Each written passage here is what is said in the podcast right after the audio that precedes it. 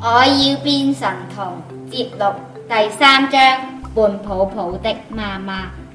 每一個小朋友都係一隻自由嘅小鳥，但係有一個小朋友佢冇自由。佢媽媽成日要佢學習，佢就係胖泡泡啦。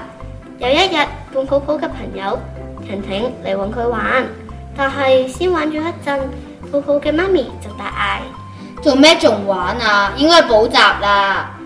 泡泡都冇辦法，只可以請婷婷返屋企。婷婷笑住咁樣話。唔緊要，你媽媽等我再嚟。聽日係星期日，我哋一齊落去樓下玩啊啦。泡泡反而話唔得，因為爸爸媽媽要佢變成神童先可以落去玩。婷婷就提議，你今日變成一個神童，聽日就可以一齊玩啊啦。但係泡泡唔信。婷婷就話：係真㗎。呢個時候，泡泡嘅媽咪突然之間好嬲咁樣行出嚟，你仲喺呢度玩？泡泡就將啱啱嘅事講晒出嚟，泡泡嘅媽咪即刻笑婷婷。你先將自己變成一個神童先啦。